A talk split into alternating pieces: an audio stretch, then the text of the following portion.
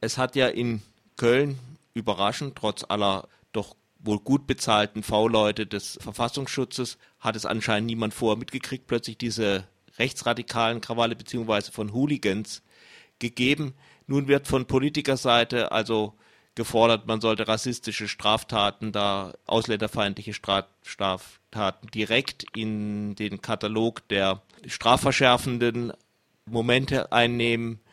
Sicher kommen auch mal Vorschläge in Richtung, der Verfassungsschutz braucht ja eigentlich mehr Geld. Was denkst du denn dazu? Vielleicht zunächst mal ein Satz vorweg. Die Behauptung, dass es alles so fürchterlich überraschend kam, ähm, nervt mich unglaublich. Ich behaupte, diese Entwicklung war absehbar. Aus meiner Sicht ist überhaupt nicht überraschend, dass sich Hooligans mittlerweile organisieren, dass sie mittlerweile auch eine ziemliche Schlagkraft haben, dass sie auch eine äh, große Masse an Leuten zusammenbringen. Die Entwicklung zeichnet sich seit längerer Zeit ab. Wenn die Sicherheitsbehörden ein bisschen genauer hingeguckt hätten, und dazu braucht man noch nicht mal irgendeinen Verfassungsschutz, der da tief ähm, in die Szene eintaucht, dann hätte man diese Entwicklung erkennen müssen. Was sicherlich überraschend war, dass es den Huls tatsächlich gelungen ist, äh, annähernd 5000 Leute auf die Straße zu bringen. Aber die grundsätzliche Entwicklung ist definitiv absehbar gewesen. Äh, zur zweiten Frage, was ich von den Strafverschärfungsforderungen ähm, halte. Da hier kann ich ebenfalls ganz klar beantworten, von denen halte ich überhaupt nichts. Wir haben im Moment nicht nur die Forderung nach ähm, härteren Strafen, wir haben nicht nur die Forderung nach Gesetzesveränderungen, wir haben auch darüber hinausgehend die Forderung nach einer Einschränkung des Demonstrationsrechts. Natürlich der, immer unter dem hehren Deckmantel, wir sind ja gegen Rassismus, wir wollen die Rechten bekämpfen. Dieses Ziel teile ich. Ne? Also ich bin der Meinung, ähm, wir hätten viel, viel früher anfangen müssen, diesem Treiben Einhalt äh, zu gebieten. Jetzt aber staatlicherseits zu kommen, mehr Rechte für die Polizei, eine bessere Ausstattung für die Polizei, mehr Verfassungsschutz und mehr Rechte für den Verfassungsschutz zu fordern, halte ich schlicht und einfach für den falschen Weg.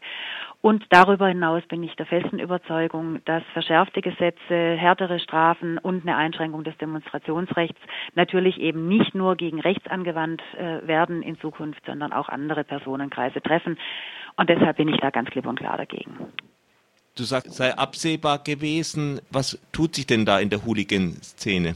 Vielleicht um nochmal die Unterscheidung klar zu machen. Hooligans sind oder werden gemeinhin bezeichnet als eine durchaus gewalttätige Gruppe, die zwar Fußballspiele zum Anlass nehmen, Krawalle zu machen oder Gewalt auszuüben, aber äh, die jetzt nicht vorrangig meines Erachtens nach wegen des Fußballs eben gerade ins äh, Stadion gehen, ne, sondern deren Hauptziel ist in der Tat ein Kräftemessen mit anderen Hooligan-Gruppen, die verabreden sich auch durchaus mal auf dem Acker und schlägern sich dann dort, durchaus nach festen Regeln. Und was man tatsächlich auch feststellen muss, dass Hooligan-Gruppen in der Tat ziemlich stark rechts unterwandert sind, äh, meistenteils rechtes Gedankengut ähm, ja vor sich hertragen oder das tatsächlich aktiv vertreten. Und es gibt enge Verbindungen zwischen dieser Szene und äh, rechten Gruppierungen. Das ist an unterschiedlichen Standorten durchaus unterschiedlich ausgeprägt. Aber die Tendenz kann man überall so feststellen. Vielleicht noch weiter ausgeholt, Hooligans äh, sind ein Phänomen, das wir schwerpunktmäßig in Deutschland aus den 80er Jahren kennen. Es war gelungen, diese Gruppierung einigermaßen zurückzudrängen in den 90ern und vor allem 2000er Jahren. Ich behaupte, dass das nicht deshalb gelungen ist, weil plötzlich die Vereine so eine tolle äh, Anti-Rechtspolitik gemacht haben, sondern letztendlich ist es der Fanszene selber gelungen, die aus dem Stadion rauszudrängen, rechte Parolen rauszudrängen.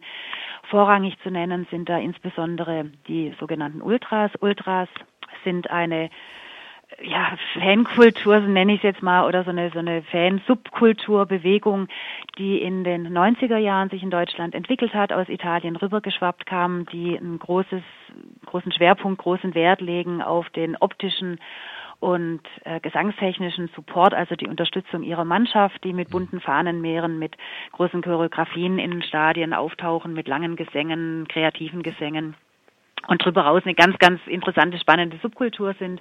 Die meisten Ultragruppen sind, nennen sich unpolitisch, sind, sprechen sich aber doch relativ klar in der Regel gegen Rassismus und so weiter aus. Manche auch sehr offensiv nach außen hin, manche weniger. Und diesen Ultras ist zu einem großen Teil gelungen, eben diese rechten Parolen aus dem Stadion rauszudrängen. Das wird in den meisten Stadien, die mir jetzt so bekannt sind, ähm, wird es einfach nicht geduldet, wird es auch durchaus sanktioniert innerhalb der Fanszene. Und was man einfach auch noch dazu sagen muss, die Hools haben nicht die Meinungshoheit und nicht die Deutungshoheit in den meisten Kursen und in den meisten Stadien, sondern das sind andere Kräfte. Was wir jetzt da halt im Moment sehen oder die Entwicklung ist schon so, dass die Hools in den letzten Jahren es geschafft haben, sich zu verstärken, es geschafft haben, wieder zurückzukommen. Es gab an vielen oder an einigen Orten gab es auch sehr, sehr unschöne Vorkommnisse, wo es zu Auseinandersetzungen zwischen linken Ultragruppierungen und rechten Hooligans kam. Leider haben sich viele, viele Vereine da sehr, sehr ungeschickt verhalten, ich drücke es mal vorsichtig aus, haben sich dann teilweise fast schon positioniert für die Rechten. Also es gibt ganz schreckliche Beispiele aus Aachen und aus Braunschweig zum Teil auch einfach die Augen zugemacht oder auch gekuscht vor diesem Phänomen. Und mir ist aber wichtig, diese Unterscheidung klar zu machen. Hooligans sind ein Phänomen, das in Stadien auftaucht, das ein gefährliches Phänomen ist, die auch ne, Zulauf kriegen, die ähm, mehr Macht kriegen, aber sie haben nach wie vor nicht die Meinungshoheit und es gibt eine ganz, ganz vielschichtige und bunte und sehr kreative Fankultur nach wie vor innerhalb der Stadien wäre da eigentlich nicht die Förderung dieser Fankultur, ich weiß nicht, wie, wie man die fördern kann, eigentlich nicht das beste Mittel gegen solche Hooligans? Ja, schöne, das ist ein schöner Ansatz. Nur leider war es so, dass gerade die Ultras in den vergangenen Jahren das Feindbild Nummer eins der Polizei waren. Ganz interessant finde ich zum Beispiel, es gibt so eine Spezialzuständigkeit der Polizei für Fußballaktivitäten. Das ist die sogenannte Zentrale Informationsstelle Sporteinsätze, die in Nordrhein-Westfalen angesiedelt ist. Und diese CIS, abgekürzt, bringt jedes Jahr einen Bericht raus. Wenn man sich den ganz aktuellen Bericht fürs letzte Jahr, also für die Saison 2013, 2014 anguckt, dann muss man feststellen, dass auch da das rechte Problem massiv verharmlost wird. Ne? Das wird äh, zwar kurz erwähnt, aber so als, naja, eigentlich haben wir da überhaupt kein Problem damit. Aber wir haben ein großes Problem eben, ne?